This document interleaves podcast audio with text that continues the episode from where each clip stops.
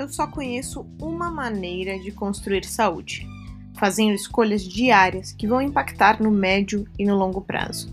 É preciso dedicar tempo no dia para cuidar da nossa saúde, não só para fazer exercícios, dormir bem e beber água, mas também para comer com calma, para desfrutar dos rituais de cada refeição, pensar em tudo aquilo que escolhemos consumir, não só na perspectiva de alimentos e bebidas, mas também dos conteúdos.